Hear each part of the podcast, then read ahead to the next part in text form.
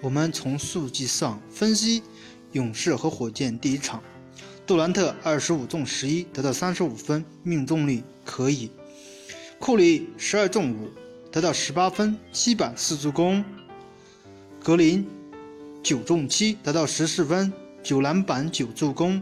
格林准双双的数据，伊戈达拉七中六，高命中率，得到十四分，四板两助攻。汤普森得到。十三分，十三中五，得到四篮板三助攻。鲁尼得到六分三板一助攻。其他的人的分数都是两分，没有什么好说的。但是可以看得出，勇士的首发每一个人发挥的都很好，命中率都很高，所以他们的发挥比较均衡，球运转的比较好。然后我们再看看火箭，哈登二十八中九。得到三十五分，分数很高，但命中率不高，特别是三分，十六投仅四中。圆脸灯十九中十，命中率可以得到二十七分，但三分也是命中率较低，十三中四。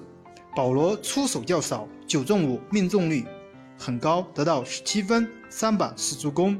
卡佩拉只得到四分，然后就是内内得到八分，其他人。都是很零星的得分，可以看得出来，勇士队把卡佩拉和保罗、哈登以及戈登切断，他个人的表现不佳，二中一，只得到两次的机会，命中一球，得到四分。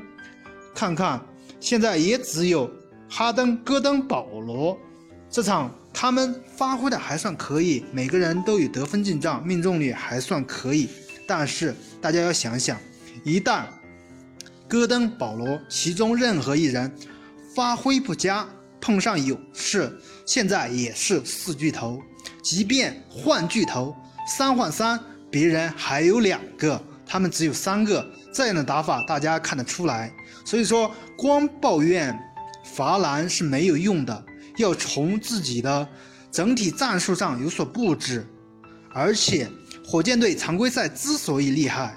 是他的替补能发挥自己的水平，能把球传导出来，能有空位三分。而到季后赛，特别对熟悉自己、特别熟悉的勇士来言，他们的所有战术都没有秘密，所以就要看他们主教练的水平。你觉得呢？欢迎大家踊跃点赞、评论、谢谢。